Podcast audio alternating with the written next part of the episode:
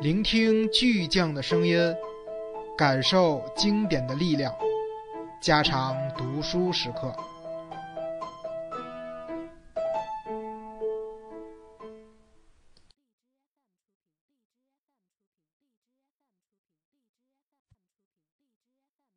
这个像长颈鹿又像鹤的女人身上很不协调，令人称奇。只要一想到她，就给托马斯以刺激。笨拙以风骚为伴，天真直白的性渴望与讥讽的微笑相随。住宅平庸俗气，女主人却奇特不凡。做爱时她会是什么模样？托马斯试图去想象，但不容易。接连几天，他脑子里尽想着她。他第二次请托马斯去，一瓶葡萄酒，两个杯子早已摆在桌上等着。然而这次一切都很快，他们很快就来到卧室，面面相对，拥在一起。托马斯习惯性的命令道：“把衣服脱了。”然而他没有服从，而是反过来命令他：“不，您先脱。”托马斯对这种反应很不习惯，一时有点慌张。他开始解他的裤子的纽扣，把衣服脱了。他又下达了命令，一连几次。于是托马斯只有妥协。根据上次他强制的游戏规则，他为他脱裤子，托马斯为他脱裙子。接着他脱去托马斯的衬衫，托马斯脱掉他的罩衫，一直到两人赤身相对。他的手放在他潮湿的私处，手指滑向肛门。女人身上的这个地方是他的最爱，他的肛门极其突出，让人明确的联想到长长的消化道，在此处以一个微微的隆结结束。他触摸着这紧闭完整的环形，这最美的圆界，在医学术语中被称为括约肌。然而，他在同样的位置上感受到了女人的指处，他镜子般精确地重复着她的每个动作。我已经说过，托马斯经历过约两百个女人。即便如此，他还未遇到一个比他高的女子，神气活现地站在面前，眯着眼抚摸他的肛门。为了摆脱尴尬，他猛地把他推倒在床上。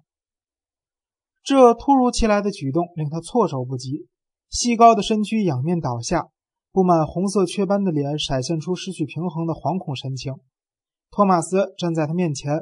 抓住他的膝盖，把他微微岔开的双腿举得高高的。这下子，那两条腿就像惊慌的士兵面对挥舞的武器投降时高举的双臂。笨拙伴着激情，激情伴着笨拙。托马斯感受到绝妙的刺激。他们久久的做爱，他细细查看他长满红色雀斑的脸，在上面寻找女人被绊倒在地时的惊慌神情。那无法模仿的表情刚刚将一股亢奋传入托马斯的大脑。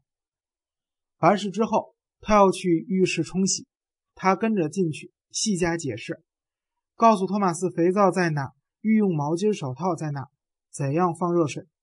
事情这么简单，他却不厌其详，令托马斯好奇。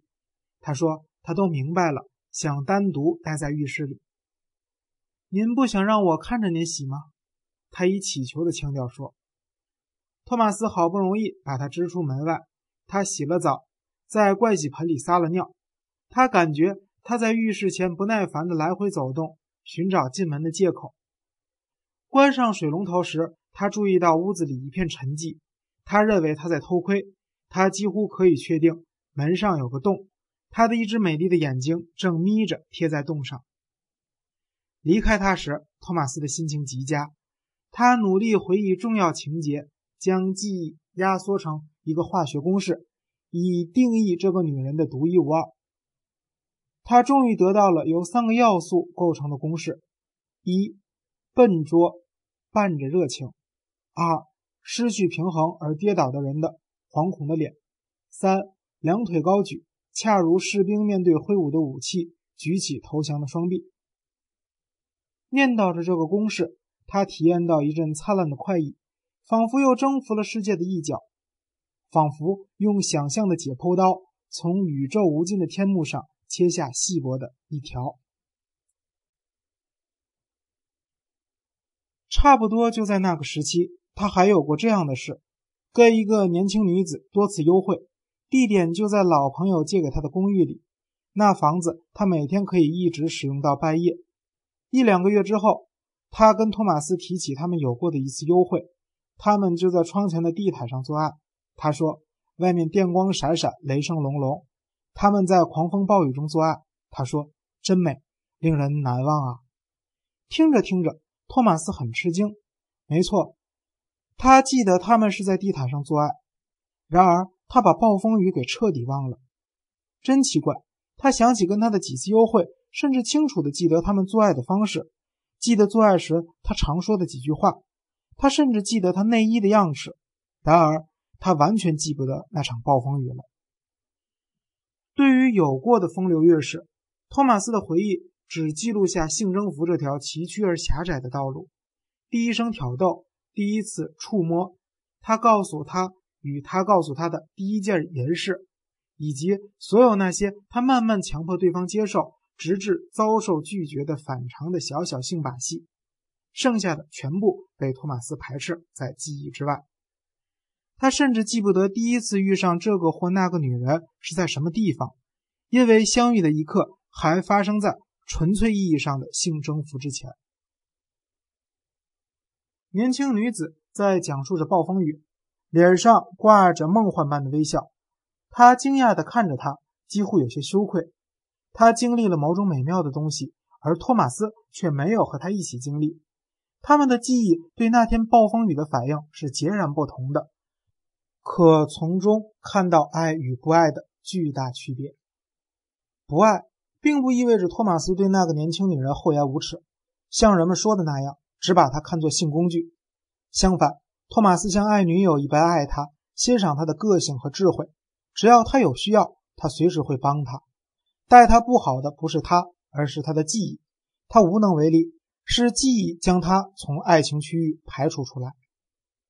看来大脑中有一个专门的区域，我们可以称之为诗化记忆。它记录的是让我们陶醉、令我们感动、赋予我们的生活以美丽的一切。自从托马斯认识特蕾莎之后。没有任何女人能在他头脑的这个区域留下印记，哪怕是最短暂的印记。特蕾莎像暴君般独霸他的诗化记忆，将其他女人留下的痕迹一扫而光。这不公平，因为比如说，在暴风雨中跟托马斯在地毯上做爱的年轻女子，并不比特蕾莎缺乏诗意。他对她嘶喊：“闭上眼，搂紧我的胯，抱紧我。”他不能忍受托马斯做爱时睁着眼，以专注探究的目光看他。他无法忍受托马斯的身体稍稍抬起，在他的上方，而不紧贴他的肌肤。他不想让托马斯研究他，他想领他进入狂喜的波涛，只有闭着眼睛才能潜入其中。他拒绝趴下身体，因为这种体位令他们的身体难以接触，而他。就能从差不多五十厘米之外观察他。他厌恶这段距离，想和托马斯融为一体。他盯着托马斯，硬是跟托马斯说自己没有得到享受，尽管地毯已被他的爱液浸透。我寻求的不是快感，而是幸福。没有幸福的快感，那算不上快感。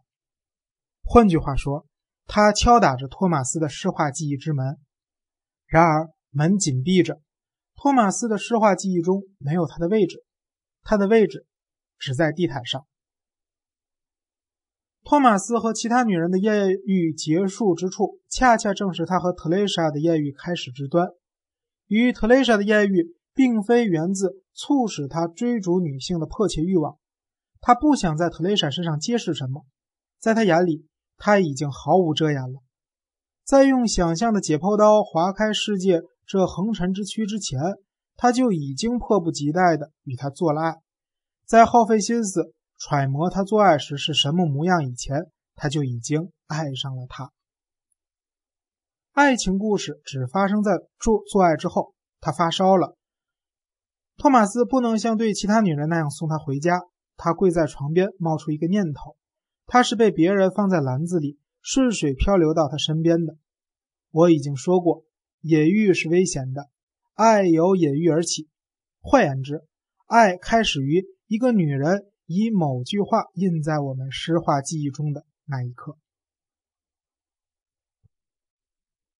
他很快又留下了新的印记，像每天早上一样，他去拿牛奶。托马斯开了门，他怀里搂着一只裹在他红围巾里的乌鸦，就像吉普赛女人搂着他们的孩子。托马斯永远也忘不了。就在特蕾莎的脸旁边，乌鸦那张巨大的嘴仿佛在控诉。他发现了这只被活埋半截的乌鸦。从前哥萨克人。就是这么对待俘虏的，是孩子们干的。他说：“这话不仅仅是简单的陈述，还表达了对于人类突然的厌恶。”托马斯记得特蕾莎最近对他说过：“你从来不想要孩子，我开始为这个感谢你了。”就在前一天，特蕾莎还向他抱怨，有个家伙在他工作的酒吧侮辱他，他扯着他廉价的项链。一口咬定那是他卖淫赚来的，他像变了个人似的。托马斯思忖着，比事情本身要严重的多。想到两年来见他的时候如此少，他甚至不再有机会紧握他的双手，让他们停止颤抖。托马斯突然难受起来。早上，他满脑子里都是这些念头。来到公司办公室，一个职员。在那儿给清洗工安排一天的活一个私人主顾特别要求他们派托马斯去洗窗户。他心情恶劣，前往指定的地点，害怕叫他的又是个女人。他只想着特蕾莎，艳遇对他已经没有诱惑。门开了，他松了一口气。面前是一个微微驼背的高个子男人，男人长着又长又尖的翘下巴，让他想起某个人。请进，大夫。他微笑着说，并领托马斯进了客厅。一个年轻人在那里等着他。他站着，满脸通红，看着托马斯，试图挤出笑容。“你们二位，我想就没有必要再做介绍了吧？”男人说。“是的。”托马斯板着脸说。他把手伸向年轻人，那是他儿子。翘下巴男人终于介绍了自己。明白了。